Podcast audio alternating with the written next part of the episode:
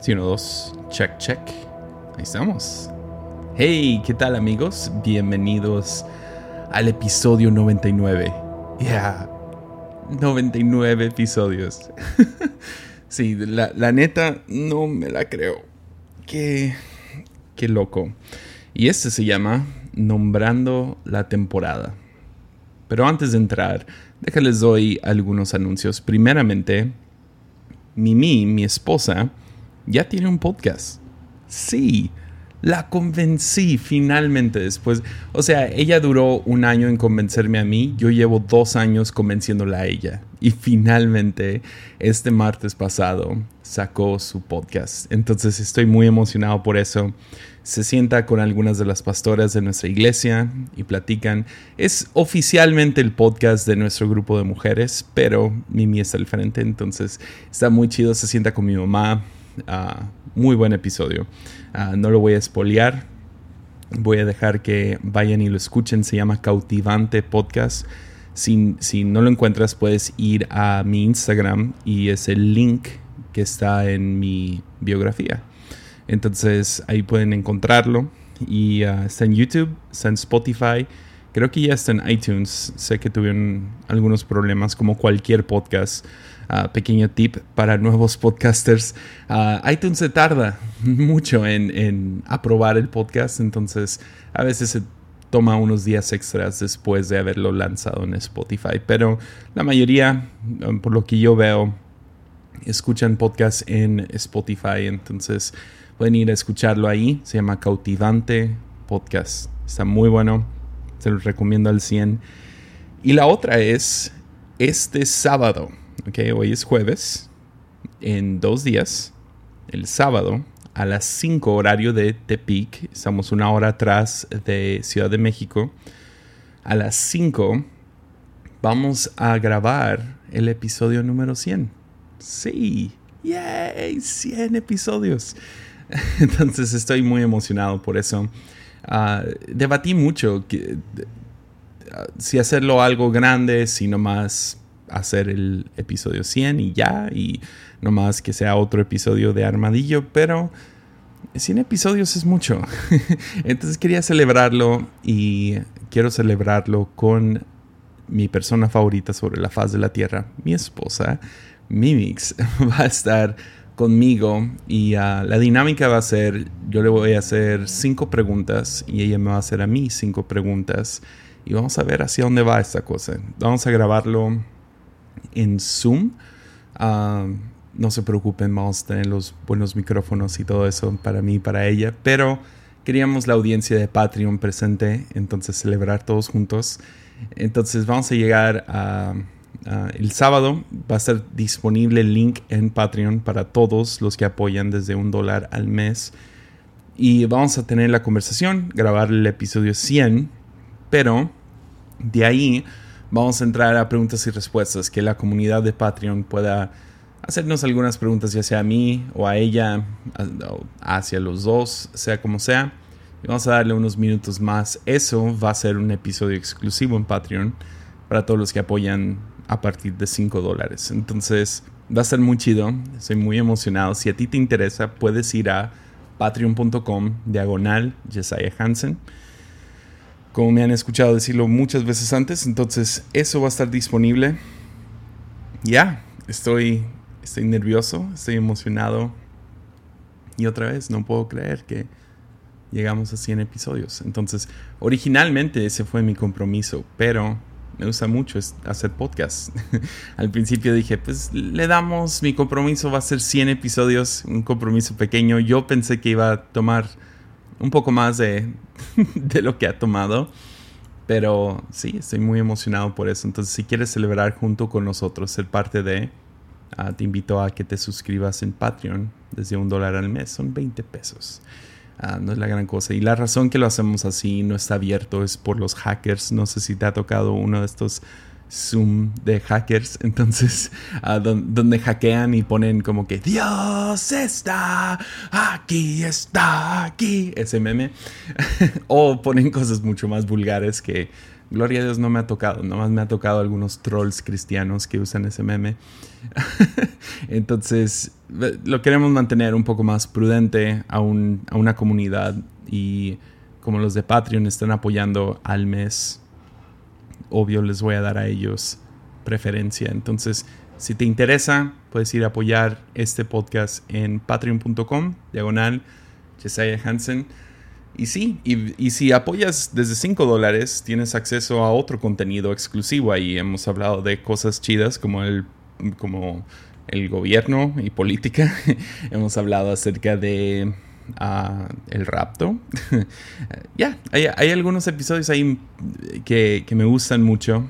Y, uh, y luego también tienes acceso preferencial. Entonces, si estoy desarrollando una serie, no los grabo todos el mismo día. Entonces voy grabando ciertos episodios ahí están también, hay noticias, entonces, como por ejemplo, pronto vamos a regresar con Sabiduría Duele, entonces estoy emocionado acerca de eso.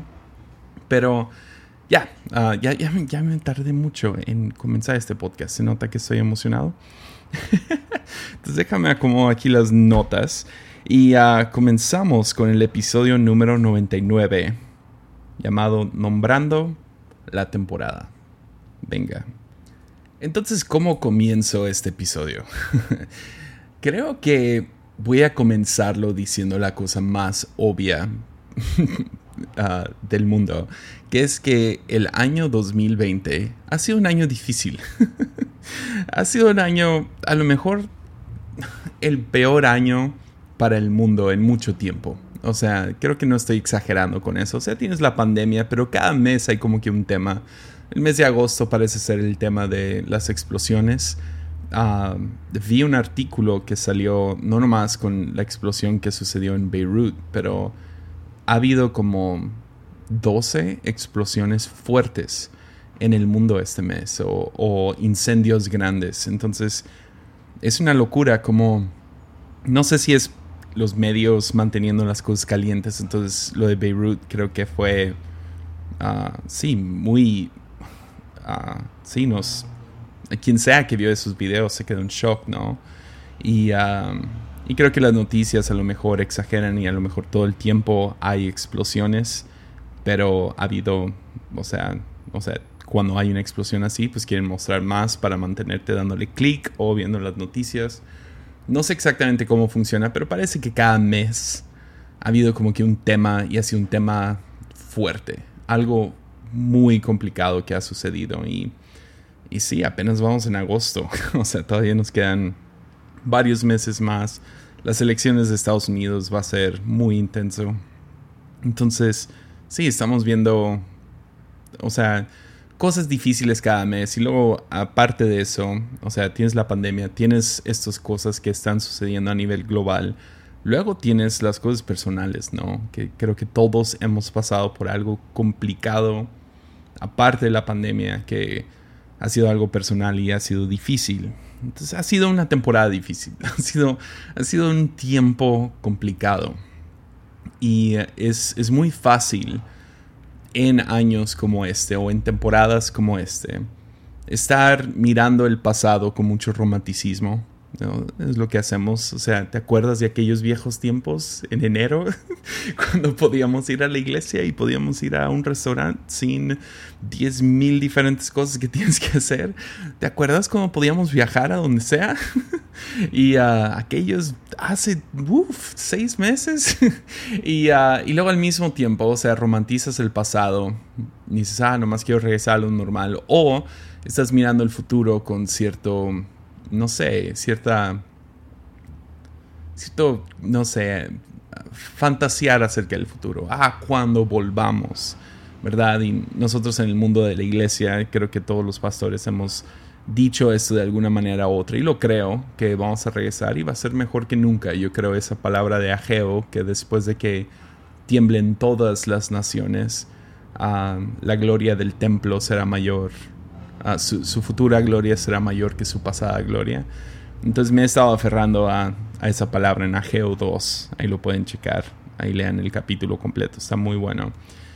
Y sí, así funciona Dios. Entonces, pero, o sea, de que siempre hay algo mejor adelante. Pero al mismo tiempo ha sido, ha sido un año difícil. Ha sido un año complicado.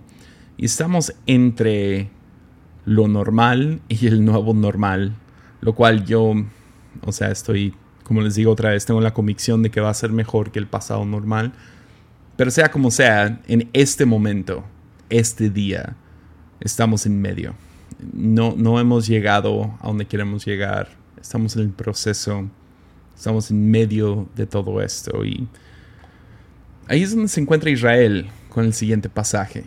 Ellos han sido sucedió el éxodo, el gran éxodo de Israel saliendo de Egipto. Dios los ha cuidado bastante, no nomás los liberó, sino los ha cuidado en el desierto, pero van hacia la tierra prometida. Y ah, en el proceso hay muchas cosas, o sea, hay tantos, tantas predicaciones, pensamientos, cosas que podría sacar de aquí. Hay, historia tras historia, pero hay una que me ha estado trayendo mucha convicción. Y es, se encuentra en Éxodo 17 Ah, Dios ya se ha mostrado muy fiel hasta ahorita. Pero llegan a un punto donde ya van a ver por qué tienen miedo. Y, o sea, no están donde hacia donde van, pero ya no están donde estaban, están en el desierto. No sé, yo me identifico bastante. Y en Éxodo 17, comenzado en el versículo 1, nos dice esto. Por orden del Señor, Toda la comunidad de Israel partió del desierto de Sin y anduvo de un lugar a otro.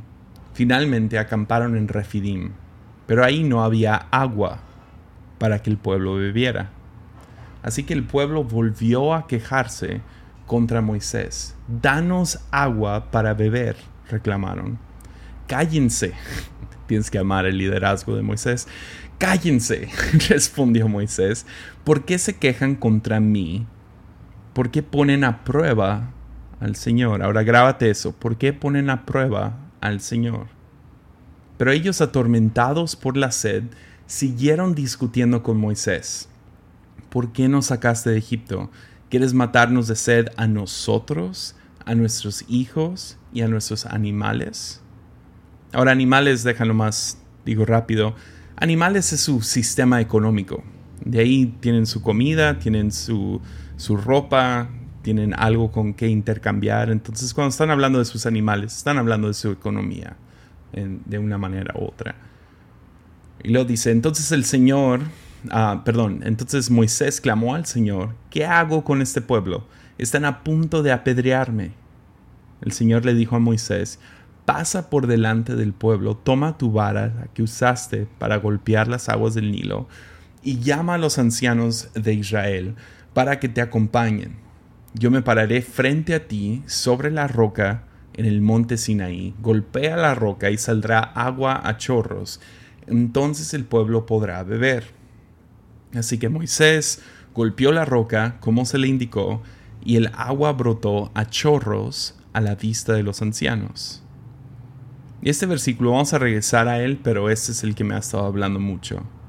Entonces Moisés llamó a aquel lugar Masa, que significa prueba, y Meriba, que significa discusión, porque el pueblo de Israel discutió con Moisés y puso a prueba al Señor diciendo, ¿está o no el Señor aquí con nosotros? Ya, ya.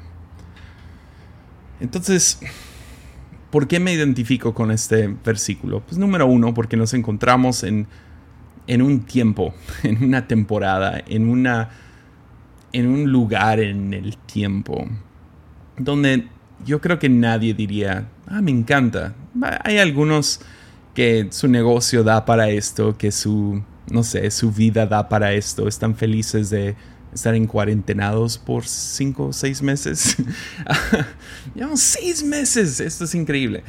Pero la mayoría de la gente no. No estamos en un lugar donde, uy, qué envidiable estar en tu posición. No, estamos en una temporada colectiva complicada. No estamos donde queremos estar y no estamos donde estábamos. Entonces, llegamos a estos puntos y es, esa es la razón que también me identifico con esto. Es que se encuentran en una posición de o, sea, se están enfrentando a necesidad. Y creo que todos podemos estar de acuerdo con esto, que esta temporada ha sido una temporada de necesidad. Sea, sea algo tan básico como finanzas o salud, o sean otras cosas como oportunidad o creatividad, te has sentido seco en, posibilidades, en potencial, en, en poder ver a tu familia, el tener liderazgo, te sientes seco de la iglesia, o sea, no, no sientes que tienes esa iglesia o tienes esa comunidad o familia o a lo mejor estás hasta solo, te atoraste en medio de esta pandemia. Conozco dos, tres amigos que están atorados en otros países durante este tiempo y se sienten, sí, secos, no están enfrentando necesidad. Y la cosa es esta, cuando pasamos por necesidad, cuando enfrentamos necesidad, la tentación es tomarlo, tomar esta necesidad como evidencia de la ausencia de Dios. Ya, me falta, por lo tanto Dios no está conmigo. Y esto viene de diferentes, no sé, versículos como el Salmo 23 que inicia diciendo, el Señor es mi pastor y nada me faltará. Entonces cuando pasamos por tiempos de necesidad, cuando algo sí me falta, la tentación es decir, pues como me falta algo, Dios no está conmigo. Entonces, si Dios no está conmigo, ahora tengo miedo. Ya, tengo temor. anoche, mi hijo tiene seis años y ah, se la pasó ah, con, con, algunas personas, no voy a decir exactamente quién, pero esas personas hicieron algo muy responsable y fue mostrarle videos de YouTube de fantasmas a mi hijo. Y ah, llegó a la casa y todo bien y de la nada pues nos confiesa, vi videos de fantasmas y tengo mucho miedo. O sea, le enseñaron esos videos de YouTube, ¿no? Donde una silla se mueve y alguien se cae o los jala algo o pasa una sombra. Y mi hijo, seis años, no puedo creer que le enseñaron estos videos, pero vio estos videos y estaba muerto de miedo. y, y anoche me la pasé, o sea, tomó un ratote dormirlo que, se sintiera bien, pero lo que lo hizo sentir bien fue que yo durmiera con él. Ya. Porque algo sucede, ¿no? Que cuando, cuando, o sea, no nos da miedo ciertas cosas hasta que nos sentimos solos en esa situación. Ah, mi hijo tenía mucho miedo de los fantasmas, de esta, esta onda que viene sobre ti cuando ves estas cosas. O de la oscuridad misma, ¿no? O sea, es otra cosa que podría hablar de mi hijo. Mi hijo no tiene miedo de la oscuridad a menos de que esté solo. Entonces, si pasamos por necesidad, esto nos lleva a tomar esa necesidad de, ver, de ver a Dios como ausente. Y si Dios está ausente, entonces el miedo empieza a tomar control. Empieza a tomar el volante de nuestras vidas empieza a dictar nuestras decisiones, empieza a enfocarnos, muy similar a Israel en este momento, enfocarnos en mí y en los míos. Mm, su, reacción a este momento, no hay agua, entonces, ¿qué no, qué no, ¿por qué nos sacó de Egipto Dios? O sea, quiere matarnos aquí en el desierto de sed, a nosotros, a nuestros hijos y a nuestros animales. O sea, quiere, quiere matarnos, quiere, quiere, quiere que ya no exista, o sea, ¿qué hice mal? Entonces tomamos esto como evidencia y el temor nos lleva a terminar poniendo a Dios a prueba.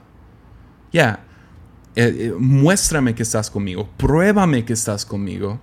Y esto lleva a dos diferentes ah, reacciones que he visto muy claramente desde que inició la pandemia, ah, con cristianos específicamente.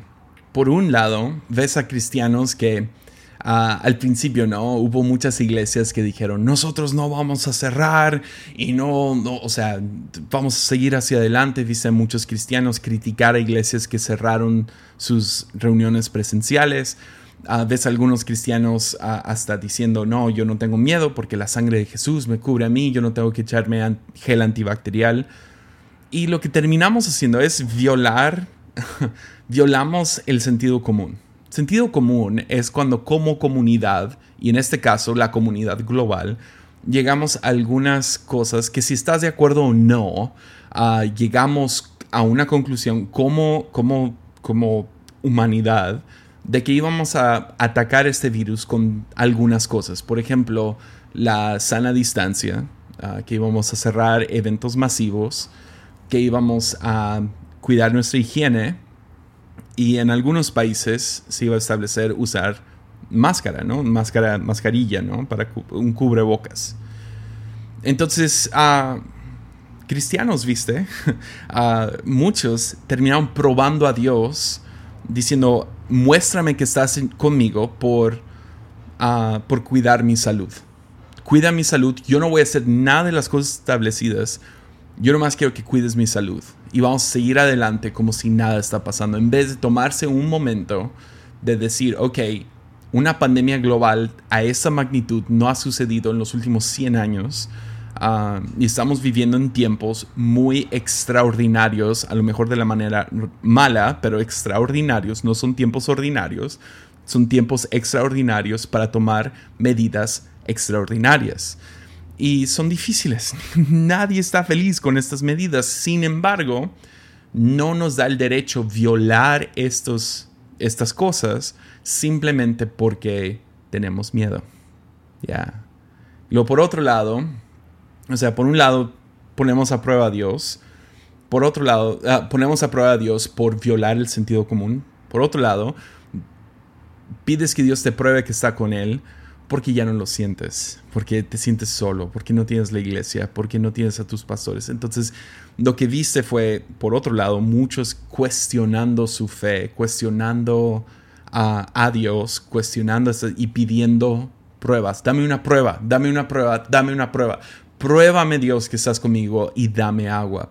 Y eso se vio tanto con salud como con finanzas. Algunos se fueron a otro extremo con finanzas de que, no, pues no voy a cuidar mi dinero, voy a seguir gastando como gasto y uh, Dios me va a dar el trabajo, Dios me va a dar la, la entrada de dinero y uh, tampoco es cierto.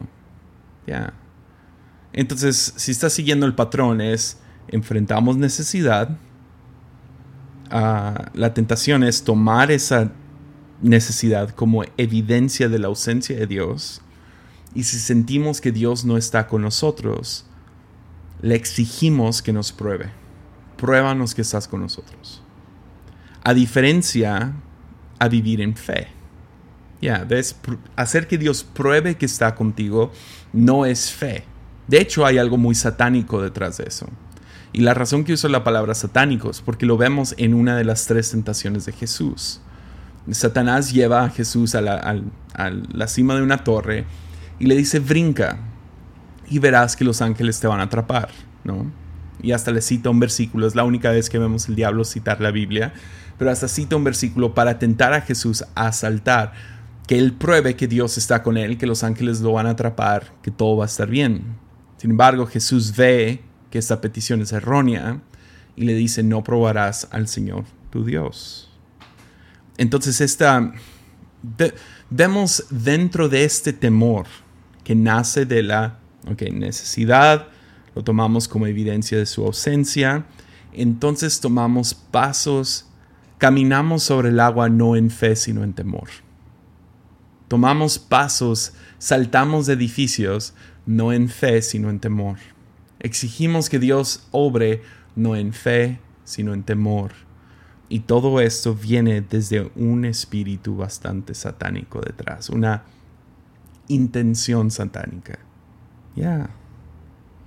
Terminamos violando el sentido común en el nombre de la protección de Dios. Pero esa es la realidad.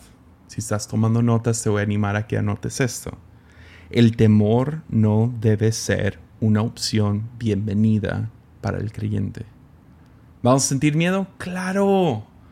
Obvio, gloria a Dios que tenemos miedo. Miedo es parte de lo que te ha mantenido vivo. Miedo es lo que entra o sea, no sé si, si tienes hijos, sabes la etapa, la etapa suicida de un hijo, ¿no? Ah, cuando tienen dos, tres años, cuando aprenden a caminar y todavía no, no tantean nada y nomás están brincando de cosas, están corriendo, están metiendo tenedores a enchufes y, y tienes que estar detrás de ellos como padre. Es a lo mejor la etapa más, más cansada, porque sí, cuando no duermen y todo eso es cansado, pero Ah, de todos modos, pues tienes control sobre el hijo, pero cuando empiezan a caminar ya, ya, ya no hay control, entonces tienes que estar con ellos y tienes que estarlos cuidando, o si no van a entrar a mucho peligro, pero y luego poco a poco van tanteando, se pegan en la cabeza dos, tres veces, se lastiman una mano, se, no sé, sucede algo que ya provoca el miedo y eso los mantiene vivos. Gloria a Dios por el miedo. Yo tengo una cicatriz eh, arriba del ojo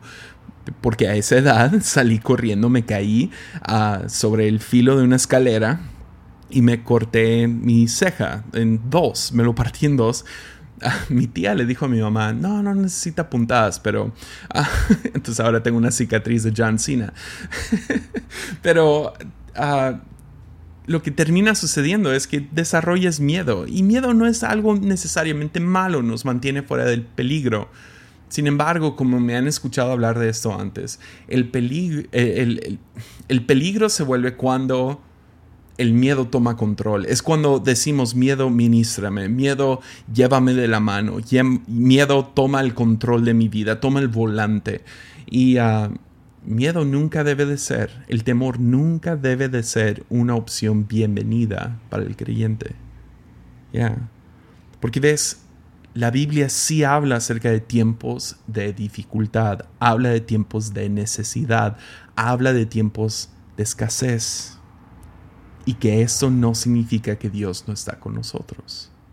Ya. Toma el mismo Salmo 23. Inicia diciendo, el Señor es mi pastor y nada me faltará. Sin embargo, tres versículos abajo te vas al versículo 4 y dice, aunque pase por el valle de la sombra de muerte, no temeré porque vas conmigo. O el Salmo 46 que dice que Dios es nuestra ayuda presente. O los otros miles de versículos que podría sacar para probarte que Dios, aunque no lo sientas, aunque pases por necesidad, aunque pases por oscuridad, Dios sigue presente. Ya, a lo mejor pasamos por temporadas donde no se siente tan presente. Sin embargo, eso no significa que no está. Yo entiendo que es contraintuitivo. O sea, pensamos, si, Dios, si, si paso por necesidad, entonces significa que Dios no está. Sin embargo, aún en tiempos difíciles, Dios está presente. Entonces, en tiempos difíciles, nuestro llamado no es ceder al temor y provocar que Dios pruebe que está con nosotros, sino nuestro llamado en tiempos difíciles es buscar la paz y prosperidad de otros. Ya. ¿Ves? El temor te lleva a enfocarte en ti. ¿No le importa a Dios? ¿Nos quiere matar de sed a mí y a los míos? Pero la fe te lleva a ¿qué puedo hacer por mi prójimo? ¿Qué puedo hacer por otro? ¿Ya ves? ¿Ves? La, la fe y el temor aunque son polos opuestos, se pueden confundir porque en teoría tú puedes tener fe en el temor. Entonces muchos ejercitan su fe, que el mejor sinónimo de fe que encuentro no es certeza, es confianza. Podemos confiar en el temor mismo, en la voz de temor. Y a veces les digo, a veces eso, ah, si ves un tigre y sientes temor, escucha el temor, sale ahí corriendo. Sin embargo, en momentos como este, todos queremos formar nuestras vidas a base del temor. Tomamos decisiones a base del temor. Pero como creyentes somos invitados a vivir en fe. Y luego fe en qué? Pues que Dios está con nosotros. Y si Dios está con nosotros, entonces ahora tú y yo podemos ser instrumentos de paz, prosperidad y bienestar de otros. es el chiste. Eh, buscamos el bien de otros. La escasez y el temor nos lleva a enfocarnos en nosotros. Pero la fe y el amor nos lleva a enfocarnos en otros. Ya. Esta fue la razón que nosotros cerramos la iglesia. Oh, déjalo digo bien. Cerramos reuniones presenciales. ¿Por qué? Por amor a nuestra comunidad. ¿Recibimos un golpe duro? Sí. No hemos visto a gente de nuestra iglesia en cinco meses. Solo vemos numeritos ahí en Facebook. O sea, no es divertido, no es algo que nos gusta hacer. Y te prometo que cada semana tenemos la misma conversación. Sentimos que nuestra iglesia se está muriendo. pero es temor. El temor nos puede llevar a reabrir la iglesia cuando a lo mejor todavía no es el momento. Ya. Cerramos por amor a nuestra ciudad. Vimos, ok, el sentido común. y no nomás, o sea, no nomás de nuestra ciudad, sino del mundo. Está diciendo, porque estamos en medio de tiempos extraordinarios, tenemos que tomar medidas extraordinarias. Dijimos, ok, nos unimos. Nos unimos a lo que digan los expertos sea que estamos de acuerdo o no, sea que estamos viendo las noticias o estamos viendo videos en Facebook. Vamos a amar a nuestra ciudad, por lo tanto no podemos tener reuniones presenciales por amor a nuestra comunidad. ¿Estás conmigo? No fue por temor al virus, no fue por temor al gobierno. No, hombre, o sea, yo estoy dispuesto a romper las reglas del gobierno si significa que voy a ser someterme a las reglas de Dios. Yo no tengo ningún problema con eso. Ustedes saben que soy todo un rebelde, entonces con ganas lo hago. Sin embargo, por amor a nuestra comunidad, cerramos nuestras reuniones presenciales y esto hizo que otros temores salieran. ¿Cómo vamos a estar en finanzas? Porque ves, las luces no se pagan solas. Ya. O sea, tenemos que invertir un poco en, cámaras en un tiempo donde no están entrando las ofrendas y diezmos. Tenemos una casa hogar con 30 niños. Comen muchísimo. Y luego tenemos pues el staff, los pastores. ¿Qué vamos a hacer con ellos? ¿Me entiendes? El otro temor, y si gente pierde la, la, costumbre de ir a la iglesia o pierden el ánimo y si gente toma malas decisiones en este tiempo porque no están siendo, no son parte de, de, esta familia en este tiempo, ¿cómo, ¿cómo sabemos si están viendo, cómo sabemos cómo van a estar sus matrimonios y cómo van a estar sus hijos? La iglesia es un pilar para la sociedad, o sea, yo argumentaría, es la esperanza para el mundo, es el pilar más fuerte, sin embargo, solo a nivel secular, la iglesia importa mucho y solo tener reuniones en línea no es suficiente. Sin embargo, por amor a los demás, por buscar la paz y prosperidad de otros, por buscar el bienestar, en nuestro caso de Tepic, Nayarit, México, tenemos que cerrar. Ya. Tenemos que tomar el sacrificio. Tenemos que tomar ciertas decisiones. Ahora, podríamos saltar del edificio para poner a prueba a Dios.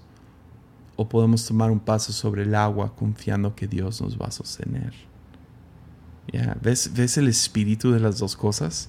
Uno es en temor, Dios, pruébame que estás conmigo. Por otro lado, es por amor a otros y es en fe que Dios te va a sostener. Y ahora puedo decir, cinco meses después, seguimos bien. Seguimos bien. Ya. Qué loco. Seguimos aquí. O sea, a lo mejor no ha habido agua chorros todavía. Pero estamos bien.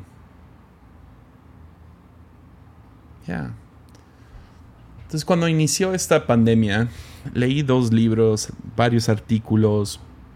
Yo creo que vi todas las películas en Netflix acerca de pandemias. Quería saber cómo, cómo se iba a ver esto. Entender un poquito más lo de las vacunas. Pues yo no estudié medicina, yo qué voy a saber. Y, quería un poco más, una, una, vista un poco más amplia, conocer un poco de... Y uh, leí un libro que era el terror. O sea, una de las cosas que más me ha dado miedo. Y uh, esta historia, uh, digo, este libro estaba lleno de historias de pandemias pasadas. Y fue, o sea, les digo, como mi hijo de 6 años viendo videos en YouTube de fantasmas. O sea, así me sentí. Literalmente cada, cada vez que bajaba el libro estaba con mucho miedo por las cosas que sucedieron durante las pandemias.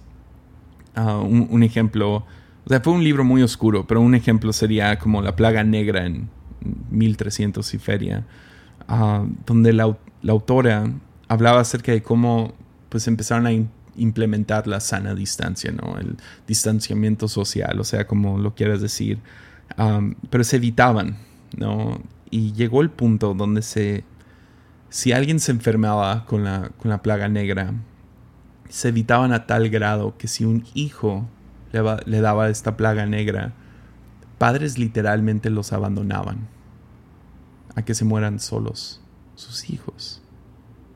Imagínate tener tanto temor y que este temor te, te llevara a ser tan egocéntrico que no puedes estar ahí por los últimos momentos de la vida de tu propio hijo. Porque le tienes miedo a un virus. Ya. O sea, entiendo el miedo, pero, pero que el miedo te llevara a tomar acciones así. Abandonar a tu propio hijo o hija. Eso sí, no puedo creerlo. Pero hay mucha evidencia de que eso sucedió no una vez, sino mucho. Luego, uh, esa misma plaga, pero cambió de nombre 300 años después. La plaga negra después se nombró la plaga bubónica. Y les digo, nomás leí un libro, o sea, no soy un experto de historia ni de medicina, entonces no me citen. Pero se me hizo muy fascinante qué tan feo fue esto. O sea, en la plaga bubónica fue en 1600 y feria y, y vemos que la, la, autora hablaba acerca de cómo ciudades literal se, se desintegraban. Por ejemplo, aquí en Tepic todavía ha funcionado la ciudad. Sí, muchas cosas cerraron. Ya poco a poco estamos viendo algunas cosas reabrirse, pero ahorita llego ahí. Pero se cerró mucho, pero seguían recogiendo la basura, seguía habiendo agua, por lo menos lo normal de, siempre. Obvio, hay colonias que, no hay agua, pero había agua, había electricidad, las cosas básicas, ¿no? O sea, estaban hablando de trabajos esenciales. Pues estos trabajos esenciales se dejaron de hacer y literal ciudades se colapsaron, se desintegraron, gente nomás salía huyendo de las ciudades. Y llegó a ser tan fuerte, o sea, no... Gente estaba tan preocupada por ellos mismos, por mí y por los míos. ¿Quieres matarnos de sed? A nosotros, a nuestros hijos, a nuestros animales. Llegó a ser tan fuerte que la autora, y yo no sé si esto es cierto, pero ella lo dice muy poéticamente, que literalmente la próxima generación se les olvidó el significado de la palabra compasión ni sabían qué significaba, porque no había nadie preocupándose por el otro. Ya. O hace 100 años tuvimos la famosa influenza española. Y ah, pegó muy fuerte en Estados Unidos la influenza española, porque está ahí conectado con la Primera Guerra Mundial y varias cosas así, pero y ya había como que cierto, ciertos viajes internacionales. Entonces se propagó muy rápido, no tan rápido como el coronavirus, pero sí se dio rápido. El problema es que era muy mortal, específicamente en hombres de como 20 a 30 años. Por alguna razón que todavía no entienden, le pegó más fuerte a ellos y murieron en el periodo de un año 600 mil personas. En Estados Unidos no más. O sea, piensen eso. 600 mil personas en un tiempo donde la mayoría no viajan en aviones. No hay mucha conexión entre ciudades. Ya. Y llegó a ser tan fuerte que hospitales empezaron a rogar por voluntarios. Voluntarios que hicieran lo que sea, que cambiaran las sábanas, que limpiaran el hospital, que le dieran de comer a los enfermos, lo que sea. Nomás necesitamos manos y pies gente que venga y dé de su tiempo y se arriesgue a servir a otros. Literalmente estas peticiones cayeron sobre oídos sordos y nadie llegó. Nadie. Porque el miedo te puede llevar a hacer cosas tan... a vivir una vida tan egocéntrica. Ya. Pero en medio de este libro, um, Ah, otra cosa que pasó con la, esta influencia española es que no había ni voluntarios entre vecinos. Entonces, si una familia se infectaba de este virus, muchos terminaban muriéndose de hambre y no por la influenza. porque todos se contagiaban y no podían salir y ningún vecino les traía algo de comer o agua o lo que sea. Entonces muchos terminaban muriendo de hambre porque no había nadie que los ayudara. imagínate. Por eso cuando gente dice, es el fin del mundo, no, no, no está tan grave. O sea, todavía tienes Netflix. o sea, es fuerte, es feo. yo no quiero vivir a través de esto, pero, pero no es el fin del mundo. Pero en medio de este libro, ah, un libro muy oscuro, muy triste, había un pequeño vistazo de luz. Y esta historia, no sé, me va, me va a acosar el resto de mi vida. Y me ha retado mucho en tiempos de coronavirus. Pero hubo un brote de influenza amarilla en 1878 en una ciudad que quedaba cerca del río Mississippi en Estados Unidos. Y no entendían bien el virus, pensaban que se transmitía de, humano a humano, no entendían que venía del zancudo, del mosquito. Entonces estaban. Estaban. Ah, o sea, solo sabían que esta cosa no se daba en lugares más áridos. Entonces se registró que de, una ciudad grandecilla, 60-70% de la ciudad simplemente evacuó. 60-70% de la ciudad se fue. Todos los que podían se iban. se, fueron, se mudaron a otros lugares.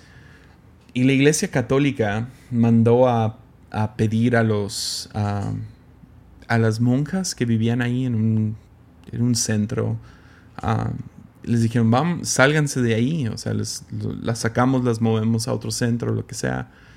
Y esas 38 monjas ah, se terminaron quedando.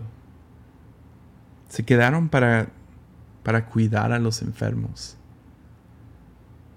Ya, cuando todos estaban huyendo, ellos se quedaron para cuidar a los que se quedaron.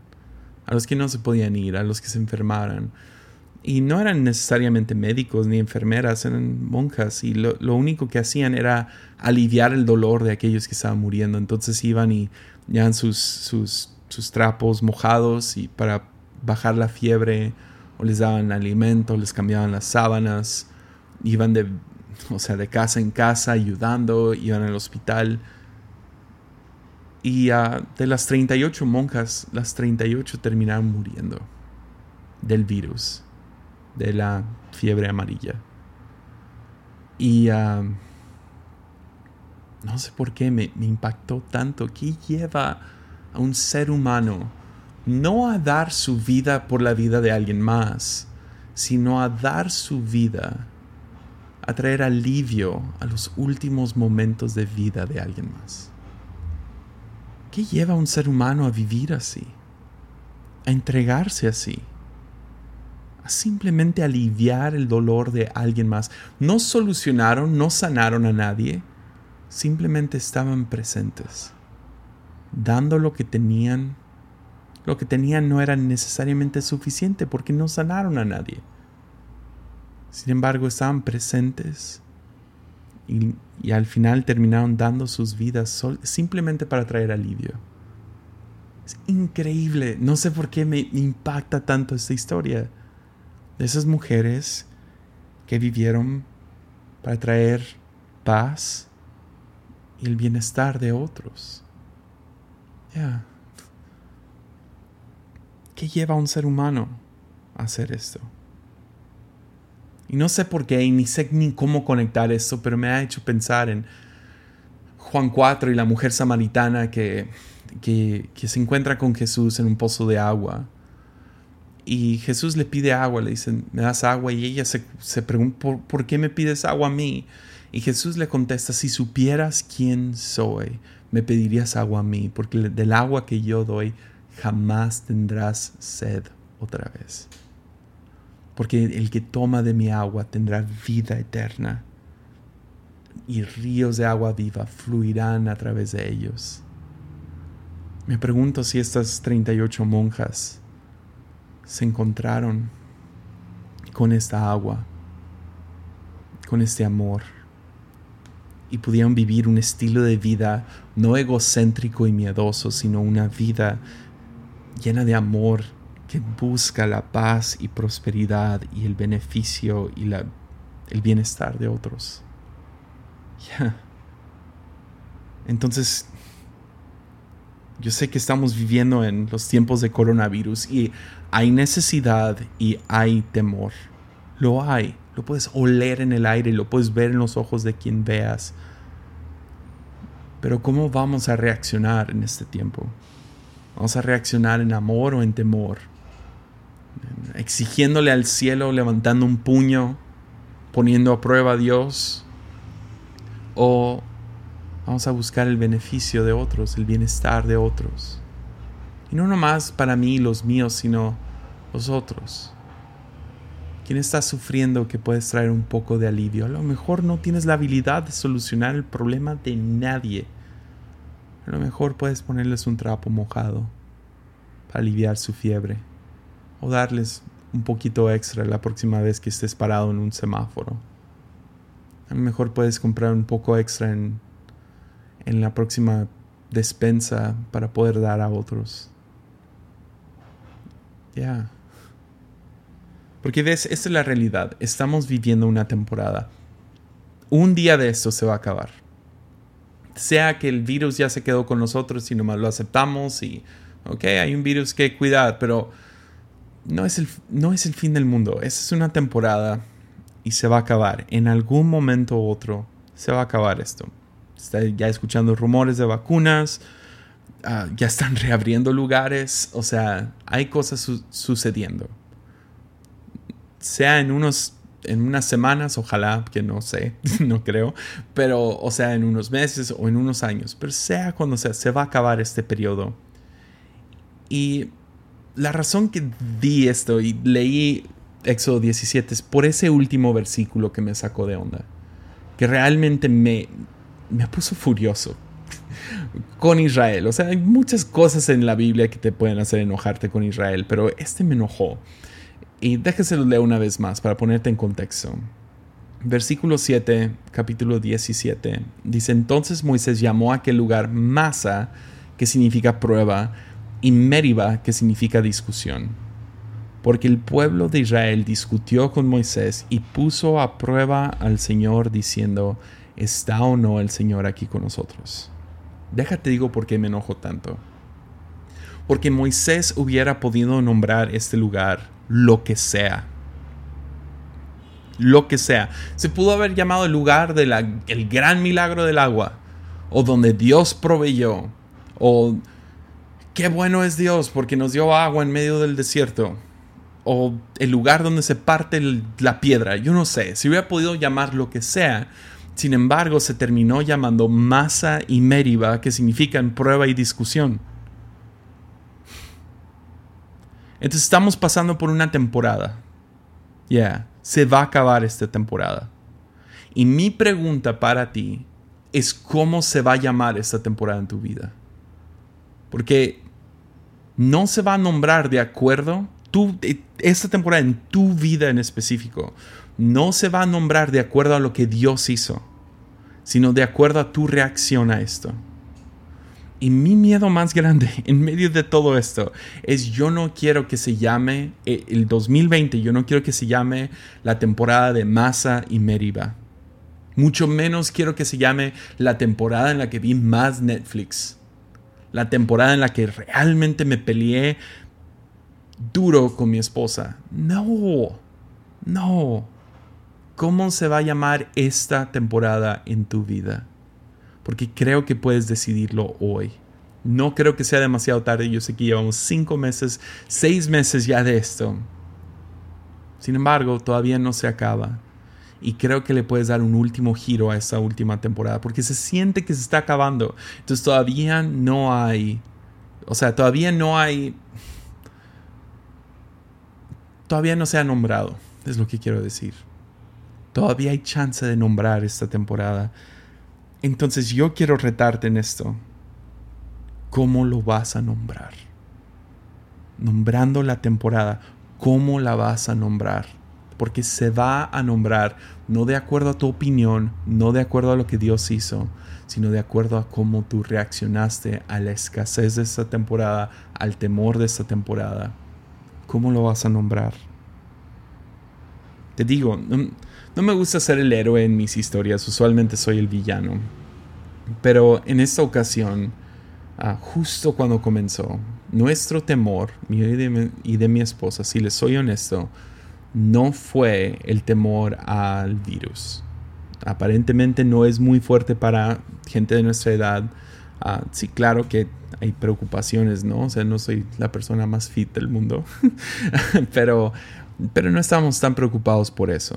Ah, o sea, yo sé que grabé todo un episodio de mis cinco temores contra la fe de Cash Luna y todo eso, pero, pero el temor más grande que sentimos fue el de el económico, porque estamos en el negocio de las, o sea, de la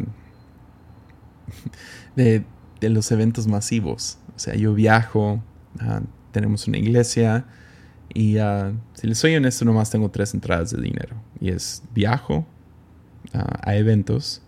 Dos, tenemos una iglesia y recibimos un salario de ahí. Y luego este podcast y Patreon. entonces, al iniciar esto, dos de los de las patas de, la mesa se cayeron. Dos de las tres. De inmediato. De un día para el otro. Y pues nos entró mucho temor. ¿Cómo vamos a sobrevivir este tiempo? ¿Cómo vamos a vivir esta temporada? Y me acuerdo en los primeros días, la primera semana, no me acuerdo dónde íbamos, pero iba mi hijo en el carro y él pidió un papalote. Ah, Ah, porque lo estaban vendiendo en la calle y no era nada caro, eran, no sé, 3, 4 dólares, nada, nada, nada grave. Y me acuerdo mirándolo y diciéndolo, hijo, estamos en una pandemia y papi no está ganando mucho dinero, entonces no vamos a poder comprar ningún juguete uh, por unas semanas. Era cuando todavía pensábamos 15 días para, para aplanar la curva, ¿te acuerdas? y uh, ya van 6 meses y no se ha aplanado nada. Uh, pero volteo con mi hijo y le digo, no vamos a poder comprar nada. Y esa noche platicamos yo y mi esposa, porque vi, lo, vi la mirada en, los ojos de mi hijo. Yo había reaccionado en temor. Entonces hablamos yo y mi esposa y dijimos, ¿qué es lo que más nos da miedo? No fe, miedo. Dijimos, dinero. Y dijimos, ¿sabes qué? En fe y en amor. Sabemos que hay mucha gente que tiene miedo de finanzas. Y Dios les va a proveer de una manera u otra, porque Él siempre lo hace. Es la cosa que me frustra también de esta historia de Éxodo 17, es que Dios se ha mostrado fiel vez tras vez, tras vez, tras vez, tras vez, y ahora se encuentran por un momento sin agua y que Dios nos llevó aquí para matarnos. God, o sea, Dios va a proveer, Dios va, está presente, Dios va a cumplir de su parte, lo va a hacer. La iglesia va a sobrevivir. Tú vas a sobrevivir. Van a salir de esta. Entonces, si Dios va a proveer, oramos esa noche y dijimos, Dios, si tú le vas a proveer a gente, queremos, si se puede, danos el privilegio de poder ser parte de eso. Y esa fue nuestra oración. Y decidimos ese día no temerle a, las, a la falta de dinero creyendo que Dios iba a proveer quincena tras quincena, mes tras mes. Y lo ha hecho. Es lo increíble, lo ha hecho. Pero aparte de nomás proveernos, Dios nos ha provisto más de lo que necesitábamos. Entonces, fuera de las cosas básicas que necesitamos, hemos podido dar. Y yo sé que, o sea, tu mano, que tu mano izquierda no sepa lo que hace tu derecha, de todos modos, quise mantener así un, no sé, una, ¿cómo se dice? Un control de cuánto estábamos dando. No, un control de que lo íbamos a controlar, sino más quería saber cuánto, cuánto vamos a dar en, en el momento. Pensé, ah, las primeras dos, tres semanas, de, en las, estas dos, tres semanas de la pandemia.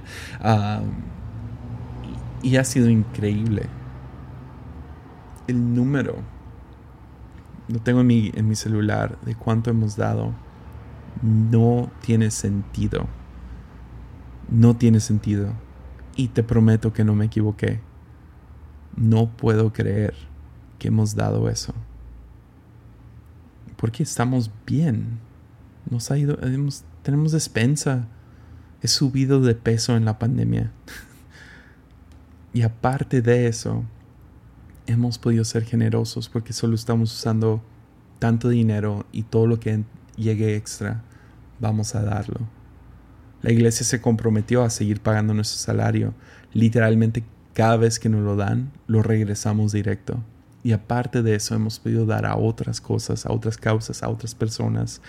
Uh, ahorita en Patreon estoy, estoy apoyando como a, creo que tengo 10 personas que estoy apoyando, que sé que lo necesitan en este tiempo. Pero decidí, ¿sabes qué? Decidimos yo y mi esposa y a lo mejor podemos hablar de esto en el episodio 100. Pero decidimos que no íbamos a dejar que esta temporada, y ni teníamos este versículo ni nada, nomás había una sospecha de que esto iba a ser una temporada, ¿cómo la vamos a nombrar? Y decidimos, ¿sabes qué? Queremos que se nombre la temporada más generosa de, de nuestro matrimonio. Porque cuando menos teníamos, dimos más. Entonces esa es nuestra manera de ser como las 38 monjas. Porque pobreza es un tipo de muerte, ¿no? Y estamos dispuestos a ser pobres.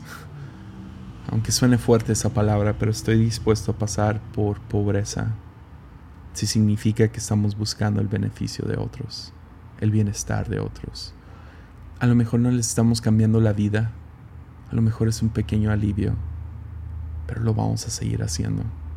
Aunque sea como un trapo mojado sobre una fiebre, no va a sanar la fiebre, pero va a traer un poco de alivio. Por lo menos así se ve en nuestro contexto. Entonces yo te quiero animar a ti. ¿Cómo se va a llamar esta temporada de tu vida? Ya. Porque podemos reaccionar en temor, me enfoco en mí, en los míos, o funcionamos en amor, reaccionamos en amor, buscamos la paz y prosperidad de otros el bienestar de otros, el alivio de otros. Yep. Ánimo.